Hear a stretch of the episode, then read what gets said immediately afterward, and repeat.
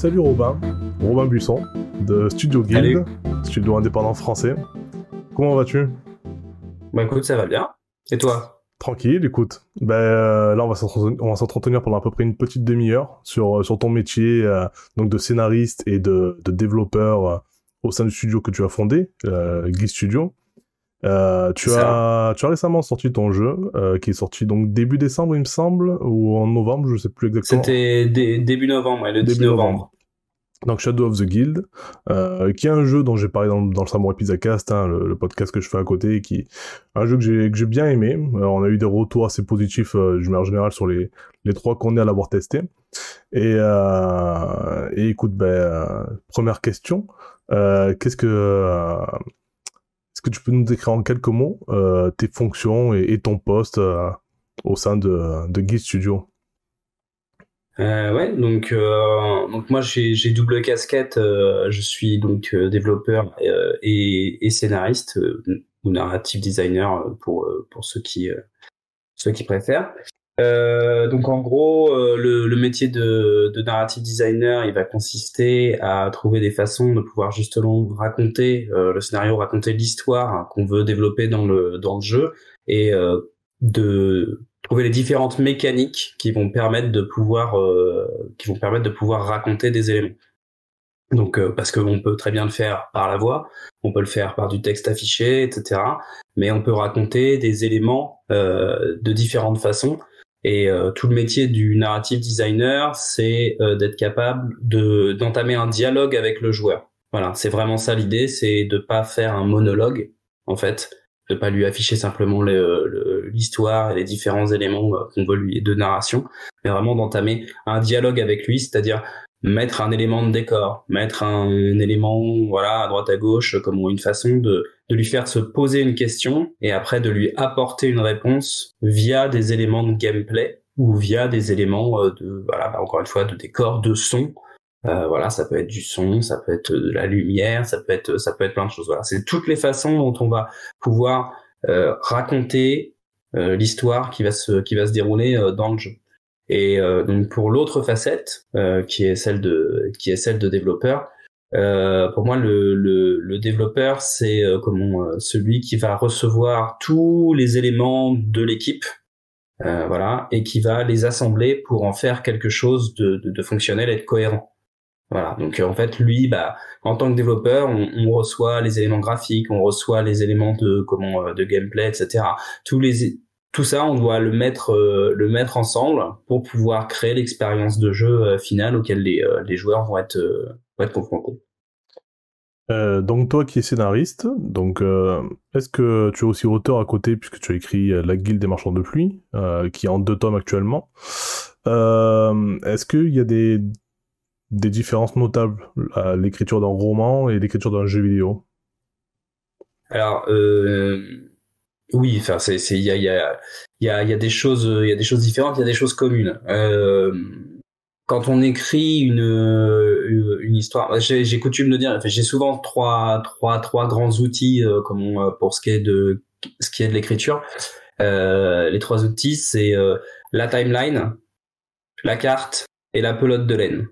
Euh, la, la timeline, elle sert euh, comment, pour placer tes différents éléments, euh, etc. dans le dans le temps, pour pouvoir te retrouver toi dans les différents les différents tout ce qui va se passer, tous les différents événements, les climax, etc. Pouvoir placer les naissances des personnages, je sais pas, voilà, etc. La carte, elle a son importance parce que tu as besoin de te situer dans le dans le dans l'espace pour faire aussi le lien avec la timeline. C'est-à-dire que si tu rencontres un personnage à un point A de la carte euh, aujourd'hui et que tu écris que tu le rencontres dans trois jours, si euh, comme tu es dans un monde où on se déplace que à cheval et en bateau et que c'est séparé de 10 000 kilomètres, bah forcément euh, tu le rencontres dans trois jours à un point B, il y a un problème. Voilà. Ça c'est l'autre outil. Donc tout ça c'est commun. Et la pelote de laine, j'aime, euh, c'est un terme que j'aime bien parce qu'en gros, tous les éléments d'un scénario, d'une histoire, etc., tu peux aller à partir d'un élément chercher tout plein d'autres histoires euh, derrière. C'est-à-dire que ton personnage croise euh, comment euh, une statue dans un village. Ok, cette statue, elle représente quoi? Elle représente qui? Pourquoi, depuis quand, dans quel matériau elle est faite, etc. Et en fait, tout ça, c'est des points de départ d'éléments que tu vas pouvoir tirer comme ça de ta pelote de laine pour obtenir des pour obtenir d'autres histoires, d'autres éléments de contexte en fait que tu vas pouvoir utiliser après dans ton scénario. Donc ça, c'est vraiment commun, euh, comme euh, aussi bien l'univers du, jeu vidéo que du roman. Euh, en tout cas, pour ma part, c'est vraiment le, c'est vraiment un, socle qui va te permettre de constituer ce qu'on appelle une bible. En fait, la bible, c'est ce qui regroupe toutes les informations, toutes les, histoires, tous les trucs qui se passent dans le monde dans lequel se déroule ton scénario. Voilà. Donc ça, c'est, on va dire le, comment l'aspect euh, euh, l'aspect commun aux deux aux deux univers. Euh, après, en termes de en termes de roman, on, on va partir d'une histoire et puis on va on va écrire, on va écrire le, le, le déroulé, etc. On va vraiment, vraiment y aller, on va raconter par rapport au personnage, etc. Ça dépend de la façon dont on écrit, mais voilà, on va dérouler son histoire comme ça, en reprenant les différents éléments euh, euh, qu'on a écrit sur notre timeline, on va les piocher dans notre bible, etc. Euh, le jeu vidéo, ça va être un peu de la même façon, mais sauf qu'on va écrire un scénario avec des grandes étapes, etc. Et il faut réfléchir dans son scénario global au justement à où se situe l'interaction avec le, le joueur, où est-ce qu'il est-ce qu'il va interagir, avec qui, comment euh, pour pouvoir lui donner des éléments euh, justement de, de, de, contexte, etc. Ce que je disais tout à l'heure dans le narrative design, lui donner de nouveaux éléments en fait pour qu'il comprenne l'histoire ou pas d'ailleurs, parce que c'est aussi voilà l'intérêt, ça peut être comment de, de, ne pas lui faire comprendre, de lui donner juste des bouts de piste, etc. Encore une fois pour engager le dialogue. Donc, euh, donc voilà, notre, notre, notre scénario, on va le, on, on l'a, on connaît notre histoire générale, on l'a écrit, on, on sait. Euh, et derrière, on va l'éclater et on va réfléchir à justement comment on va aller chercher chaque morceau et comment on va faire découvrir chaque morceau de cette histoire. Voilà, c'est c'est c'est là où euh, il y a une il y a une différence qui se qui se crée quand tu lis un livre, euh, tu donnes euh, voilà, tu laisses l'imaginaire de la personne faire déjà. En plus, il y a une grosse différence avec ça, c'est que quand tu lis un livre, tu n'as absolument pas, enfin voilà, à part la couverture, mais sinon t'as pas de visuel, etc. pour t'appuyer. Donc c'est ton imaginaire qui forme le truc qui forment une partie des, des personnages. T'as beau les décrire, t'as beau décrire les paysages. Voilà, il y a toujours une part qui appartient qu'à soi. Dans le jeu vidéo, c'est différent parce que tu vas imposer justement cette vision aux gens. Donc il faut, il faut, il faut réfléchir à tout ça. Il faut réfléchir à la façon dont tu le, dont tu le racontes. Euh, quand tu lis un livre, tu, lis l'histoire au fur et à mesure comme bah bon, tu envoies, même s'il y a des retours en arrière, des ceci, ce que tu veux. Peu importe, tu lis. Voilà, t'es posé, t'es dans ton truc dans le jeu vidéo, il faut trouver les façons de raconter l'histoire tout en la rendant interactive. C'est ça, c'est ça la grande différence, c'est ça la, la, la, difficulté justement. C'est que comme on, euh, t'es pas sur un récit, euh, t'es pas sur un récit plein entier directement. Tu, tu dois trouver les façons de pouvoir le raconter, mais avec beaucoup d'éléments. Ouais, ouais. Oui, parce que tu as notamment la narration un peu passive, on va dire, qui passe par la conception des, euh, des environnements, par exemple, où tu vas tu vas raconter des choses sans les sans les montrer ou sans les nommer vraiment c'est euh, hmm. bah, tu tu vas tu vas les montrer comme ça après ça va être aux gens de de déduire des choses de par rapport à ce qu'ils voient euh, par rapport au, au, niveau qu'ils traversent le, la manière de s'habiller des, des, des PNJ ou des ennemis enfin qui vont manger aussi tout bêtement tu vois. Si, si jamais tu mets une caisse une caisse de fruits euh, comment euh, une caisse de fruits en plein milieu d'une d'une scène bah tu sais qu'en fait c'est ça qui mange. Tu tu le tu ne l'as pas lu, tu ne l'as pas, voilà, mais tu l'as vu et en fait, euh, indirectement, c'est quelque chose que tu apprends sur l'univers en question. Mmh, mmh, Parce que mmh. j'aime bien donner comme exemple quand euh, quand je parle de narrative design justement, c'est euh, comment une on est on est sur une banquise, d'accord? On est sur la banquise, on est dans un village d'Inuit, comment tu rentres dans un igloo comme ça, et puis tu découvres une caisse de bananes. Et eh ben voilà, là on rentre dans le cas de comment de de de la narration, euh, où on va entamer un dialogue en fait avec le joueur. C'est-à-dire que tu rentres là, tu vois une caisse de banane, tu te dis mais qu'est-ce que ça fait là? Une caisse de banane en plein milieu de l'Antarctique, euh, pourquoi en fait? Donc tu peux avoir le choix de rajouter un petit écriteau qui dit euh, ça a été livré par UPS par drone. Ouais. Voilà. Ou alors, tu peux euh, laisser le joueur dans son questionnement, et puis dehors, euh, comment un peu plus loin, plus tard, il va découvrir un navire qui est échoué, comment sur le, la banquise, le, le, truc est rentré avec des caisses de bananes qui sont tombées. Bien sûr. Ah voilà, tu vois? Et donc, c'est cette, c'est cette notion-là qui est, qui est ultra importante, c'est-à-dire que voilà, on, on entame un dialogue, on discute avec le joueur, on lui donne des, des, on lui fait se poser des questions, on lui donne des réponses ou pas, ou des bribes de, de, de choses, peut-être des choses qu'il ne découvrira jamais parce qu'il sera pas allé chercher l'information, mais ça restera, ça restera en questionnement dans, dans sa tête. Voilà. T'as suivi quoi comme parcours, toi? Euh, alors moi j'ai une formation de développeur à la base, mmh. euh, donc vraiment à la toute base de développeur web. Donc j'étais spécialisé, spécialisé euh, comme euh, webmaster, euh, comme développement de site internet, etc. Voilà. Après j'ai j'ai évolué en termes de développement. Je suis allé vers des, des développements de pour de la sécurité, comme du des gros systèmes, donc banque, assurance, retraite, voilà, ce genre de choses. J'ai bossé pour Orange, j'ai bossé pour Telem, j'ai bossé, enfin voilà. Donc des des, des, des, trucs comme ça. Et en fait, en parallèle de cette activité-là, euh, j'ai écrit des romans. Donc il y avait euh, donc mon tout premier s'appelait Solitude, c'était une euh, un huis clos dans la station spatiale internationale. Mmh. Euh, ensuite, j'ai bossé avec euh, Guillaume Dorisson sur la BD Lost Planet First Colony, donc qui était tiré du jeu éponyme. Et et puis après, en partir de 2015, j'ai sorti, donc en 2015, j'ai sorti le premier tome de la Guilde des Marchands de Pluie. En 2018, j'ai sorti euh, le, deuxième tome. Je suis en train d'écrire le troisième. Ça, c'était en parallèle de mon activité de, de développeur. Et donc, euh, ce qui s'est passé, c'est que on a commencé à travailler. Euh, moi, j'avais mes compétences de développement, j'avais un univers que j'avais créé, et en fait, bah, je me suis dit pourquoi pas fusionner les deux, et puis, puis euh, voilà, faire euh, faire ce qui m'a toujours fait euh, rêver, c'est-à-dire créer un studio de, de, de, création de jeux vidéo et puis se et puis se lancer se lancer dans le dans le développement. Donc c'est ce qu'on a fait et puis donc là, comme tu l'as dit tout à l'heure, on a on a accouché de notre petit bébé le 10 novembre le 10 novembre dernier avec Shadow of the Guild.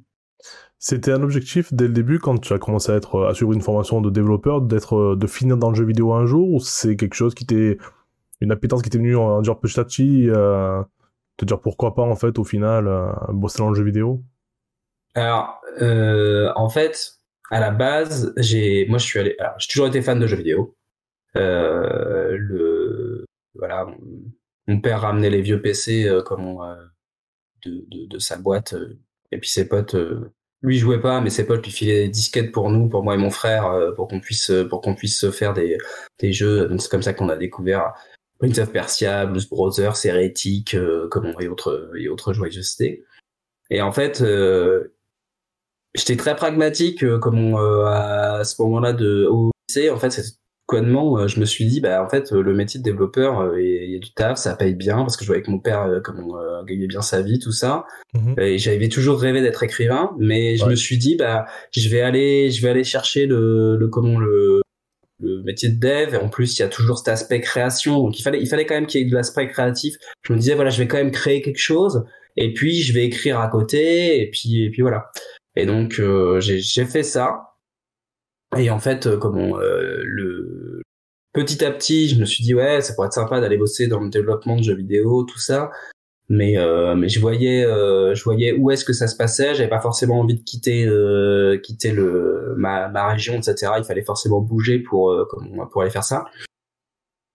Et puis euh, comme petit à petit voilà avec en fait la, la guilde des marchands de pluie c'est vraiment ça qui a été le qui a été le déclencheur quand le le, le premier roman est sorti je me suis dit voilà c'est c'est dommage c'est un univers euh, comme euh, qui mériterait d'être euh, d'être porté euh, comme sur d'autres médias parce que parce que le le l'écrit c'est génial mais mais j'ai envie de j'ai envie de voir les bateaux j'ai envie de voir les bateaux de la guilde décoller dans le ciel comme j'ai j'ai envie de voir les les éclairs les éclairs partir de la main de de comment de de mages enfin j'avais besoin de cet aspect visuel en fait. Ouais. Et euh, et voilà, donc ça ça rejoint en fait si tu veux le les, deux les deux se sont les deux se sont rejoints. C'était pas c'était pas une vocation en soi. Euh, voilà. Après euh, c'est il y aurait eu du jeu vidéo dans ma région, euh, je serais clairement euh, je serais clairement allé aller vers, aller directement vers ce vers ce domaine-là. Mais bon. Euh, quels sont les avantages, inconvénients de, euh, alors j'allais dire le temps de poste, mais en fait c'est de tes postes puisque tu es scénariste et euh, développeur, donc voilà. alors, le métier de développeur est, super ingrat. dans le sens où à la fin c'est toujours le, la faute du développeur entre guillemets c'est-à-dire que bah, s'il y a un bug, c'est c'est développeur, etc. Enfin voilà.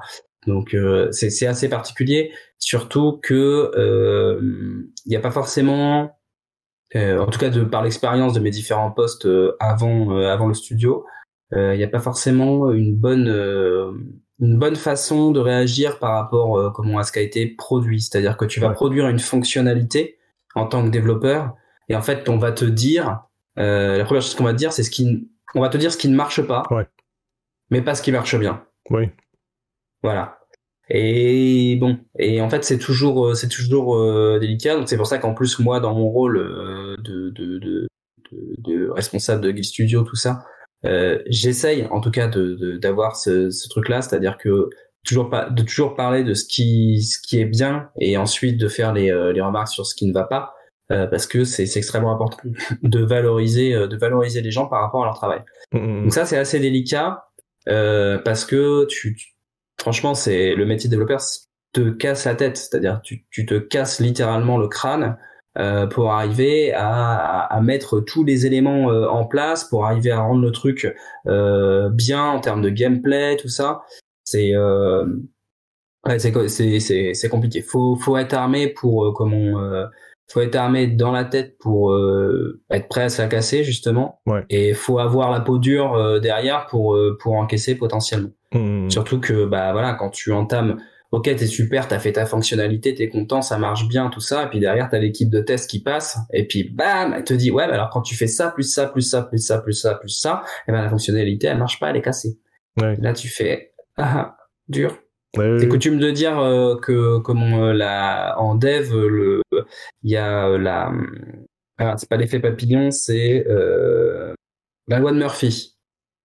Voilà. Donc en gros, faut se partir du principe que tout ce qui peut arriver arrive. Donc c'est-à-dire que toutes les tout, tout ce que tu n'auras pas prévu, euh, comment euh, pour euh, éviter qu'il y ait un souci, bah, le souci arrivera. Voilà. Il y a forcément un joueur qui va te faire un truc de, de, de la mort que tu sais pas comment et qui va te qui va te casser ton truc. Bien sûr. Voilà qui va passer à travers un mur, qui va faire, qui va utiliser euh, euh, trois, quatre, quatre compétences en même temps en changeant de d'arme et en sautant, en roulant, etc.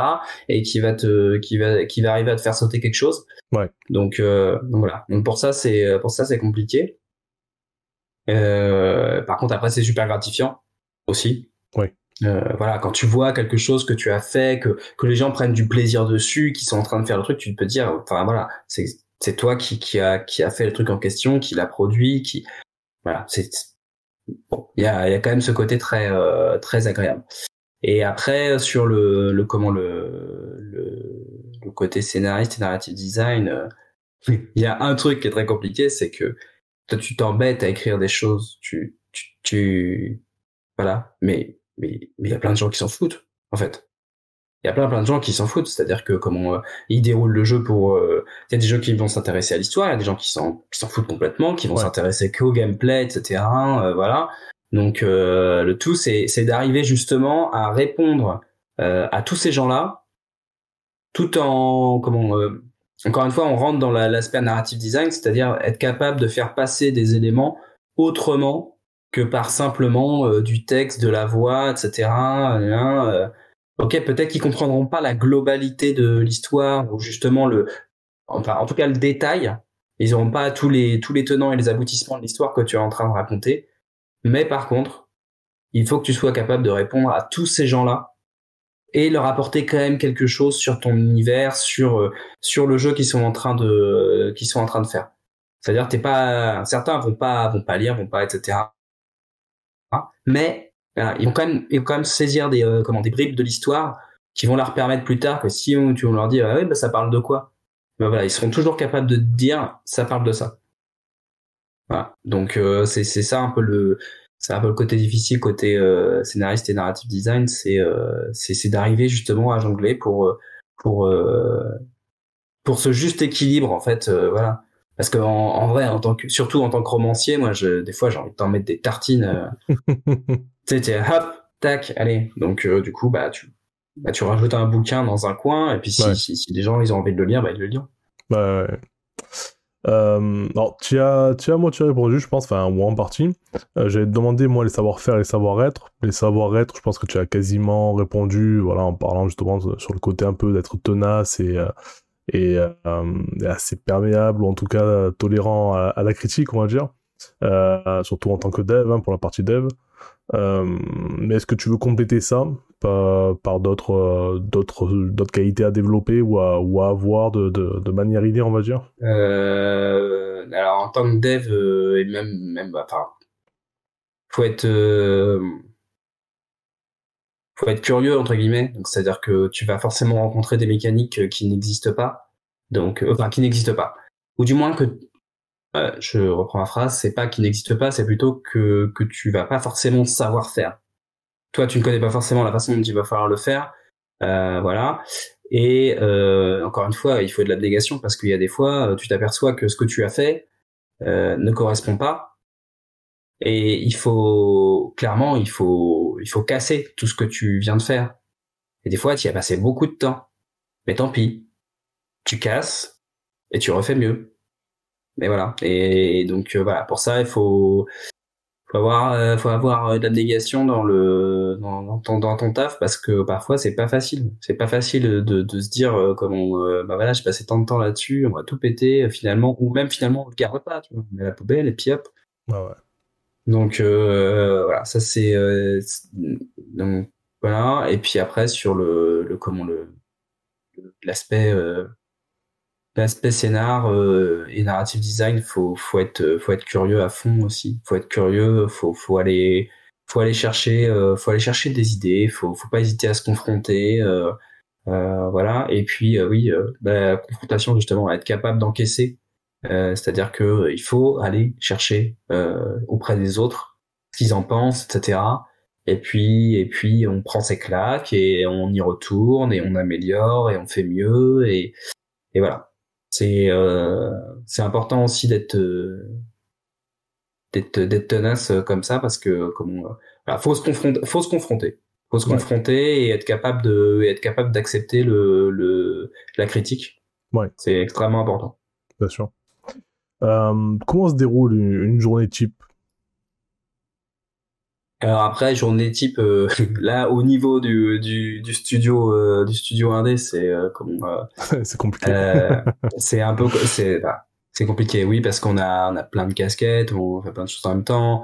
Là en plus comment tu vois on, a sorti Shadow et on est en train de travailler sur le prochain jeu tout en comment tout en faisant la maintenance sur Shadow donc donc voilà on va dire la la la journée type on va dire sur la partie dev, euh, on va pas vraiment être sur des journées, on va être sur de la, de la comment, de la, de la semaine type, tu vois, ce genre de choses, euh, puisqu'on va être organisé la plupart du temps en termes de sprint.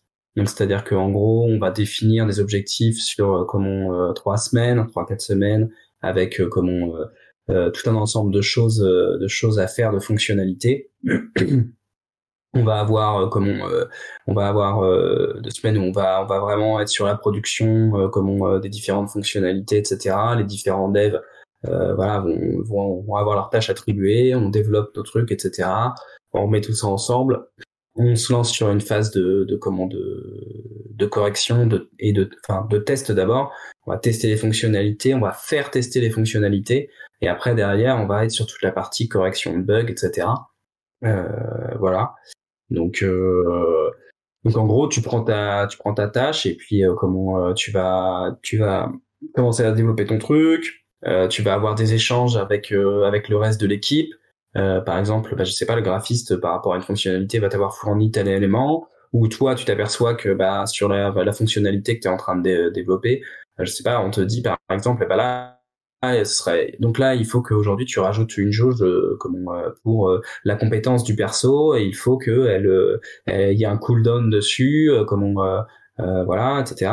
Donc, euh, bah, toi, tu vas prendre cette, euh, tu vas prendre cette information, tu vas voir le déroulé.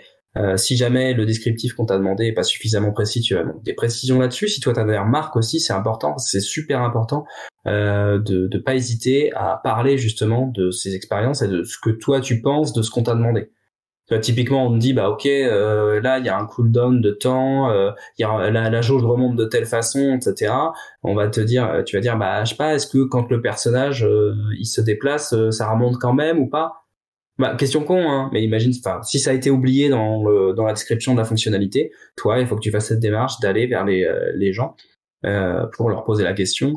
Idem, tu vas t'apercevoir que bah, la, la, la jauge n'est pas comme on, euh, n'est pas stylisé, bah, tu vas faire la demande au graphiste, etc. Est-ce qu'il y a possibilité de faire ça? Donc c'est à voir aussi avec euh, comment euh, le directeur de projet, savoir est-ce que ce truc-là s'inscrit, est-ce qu'on peut le rajouter dans le sprint en cours? Enfin voilà. Hmm. Donc tu as en fait, tu as la partie où tu vas vraiment être centré sur ton truc, ta partie comment tu vas être sur ton dev, tu vas créer le truc, etc. Et là, en gros, faut pas qu'on te, enfin, voilà, faut qu'on te laisse tranquille euh, parce que tu as besoin d'être concentré sur, euh, sur ce que tu es en train de faire. Mais tu as aussi toute une partie échange euh, qui, que nous, enfin comme moi en tout cas, je, je mets vraiment en place dans le studio, c'est-à-dire euh, quand on parle de fonctionnalités, etc. On n'hésite pas à échanger tout ça. Et puis bah c'est pas grave, même si même si on le garde pas, on le note, on le garde dans un coin et on se dit voilà peut-être ça servira plus tard, etc. Donc donc voilà. Euh, voilà un peu pour la journée type euh, type dev ou semaine type de, semaine type dev. En studio 1D du coup. Mais on, en studio est, 1D, on est sur de la, la, méthodologie agile au final si euh, ouais. voilà on est d'accord. Ouais. Après c'est ouais, après c'est courant ça c'est beaucoup hein, justement dans, dans le milieu du jeu vidéo il y a tellement de, de phases euh, différentes phases dans le développement d'un jeu vidéo que ben, la méthode agile c'est souvent la plus adaptée pour avancer en fait. Ouais, bah puis après c'est faut pas se faut pas se leurrer non plus hein, c'est un, un historique de mes euh, de, de, de mes fonctionnalités de mes fonctions, euh, j'allais dire fonctionnalités. c'est le réflexe. De mes fonctions, ouais, c'est clair. Euh, de mes fonctions euh, sur d'autres d'autres projets euh, d'autres projets avant, voilà, c'est après il y a on va dire il y a le la, le grand totem méthodologie agile et on va dire que comme il y a toutes les façons dont les gens s'en s'en servent s'en servent derrière. Mais euh, on va dire que dans le principe, euh, le, les grands principes de la méthodo euh, sont quand même sont quand même plutôt pas mal comme pour structurer pour structurer un projet. quel conseil tu donnerais à quelqu'un qui voudrait faire le même métier que toi? Hmm. Lequel? Les deux. Tu es chef d'entreprise, de... de dev ou de narrative designer? Ah, C'est vrai qu'il y a multiples casquettes. on va rester sur scénariste et développeur, allez. Ok. Euh, scénariste, vraiment, si vous, si vous voulez faire ce taf, euh, faut s'accrocher. Faut vraiment s'accrocher. C'est compliqué. C'est vraiment euh, comme euh, des des métiers qui sont euh, qui sont pas faciles à aller à aller chercher. Euh, il y a, il y a enfin voilà, il y a, tout un tas de formations qui existent, etc. Et en plus, moi, je suis pas, j'ai pas, j'ai pas un parcours traditionnel sur ce sur ce côté-là. C'est-à-dire que euh, voilà, je suis devenu romancier, j'ai fait du roman, de la BD et puis là du jeu vidéo. Euh, mais euh, mais j'ai pas suivi un parcours classique. Mmh, mmh. Euh, voilà. Oui, souvent, toi, autodidacte, toi, au côté sur le côté scénariste. Ouais. C'est ça. Euh, après, voilà. Euh, encore une fois, se nourrir énormément de ce qui euh, de ce qui existe, euh, être, être, curieux, lire, euh, jouer, regarder des choses, analyser, lire des bouquins sur euh, comment euh, sur l'écriture de scénar, etc. Voilà, tout ça, s'enrichir de ces de ces choses là. et puis encore une fois, être vraiment être être courageux, c'est-à-dire que ne pas lâcher ne pas lâcher l'affaire, toujours écrire, euh, se faire des euh, euh, se faire des cahiers et comme et bombarder bombarder écrire trouver chercher voilà toujours aller chercher ce que je disais avec la pelote de laine tout à l'heure vraiment aller chercher dès que vous écrivez quelque chose tu viens prendre le fil et puis tu le tires et tu viens chercher du contexte dans ce que tu fais. Pour moi, c'est vraiment ultra important. Le contexte, c'est, c'est, ça, ça fait tout. Tu peux mettre ce que tu veux. Tu peux mettre une montre euh, comme en plein milieu d'une scène du Moyen Âge. Peu importe. Du moment que tu sais expliquer pourquoi elle est là. T'as le droit. T'as le droit de faire ce que tu veux dans tes scénarios. Voilà. Mais bon.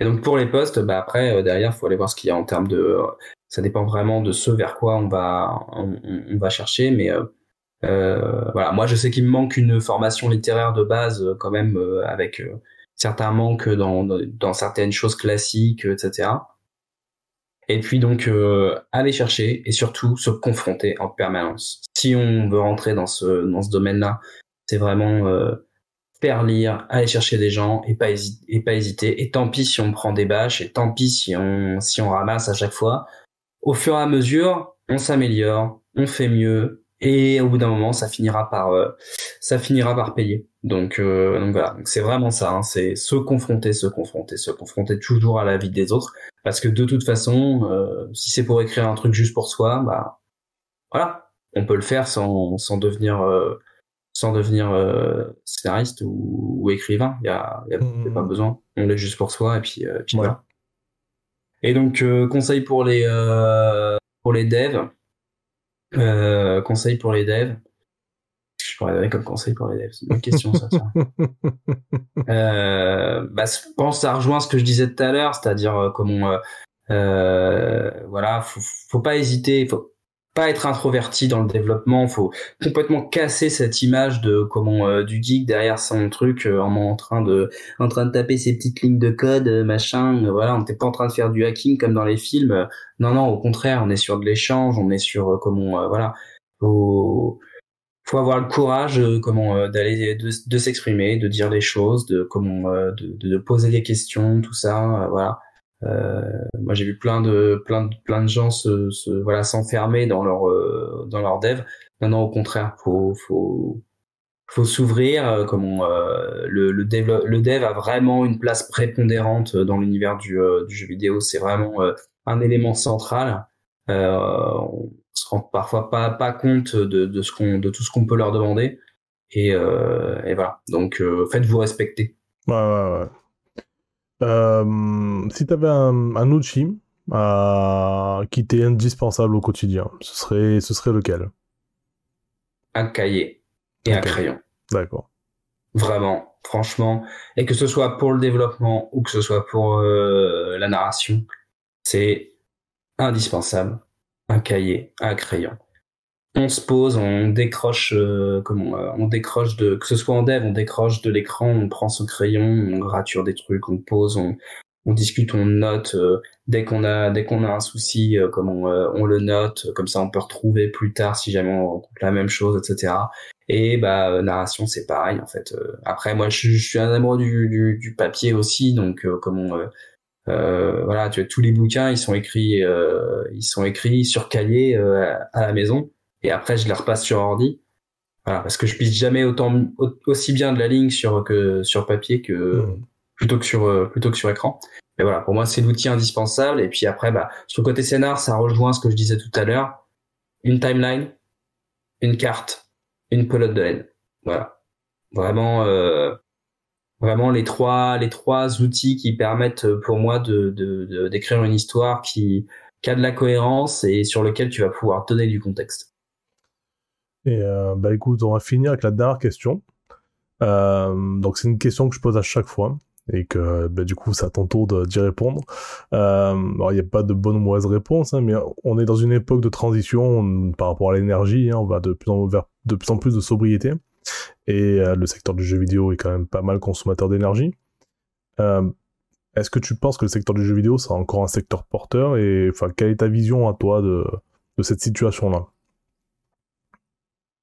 euh, c'est un peu euh, c'est un peu délicat euh, en fait parce que effectivement en termes de en termes de conso d'énergie c'est c'est quand même assez assez important. En plus tout ce qui est console next gen etc ça, ça, ça, crame quand même beaucoup de beaucoup d'énergie donc c'est vrai que c'est c'est des sujets qui je pense doivent être saisis par alors pour ce qui est console par les constructeurs voilà, pour réfléchir à comment utiliser moins de matériaux rares, comment pouvoir les faire moins énergivores, vraiment tout de suite réfléchir comment aux aspects aux aspects d'économie d'énergie pour les mises en veille, etc.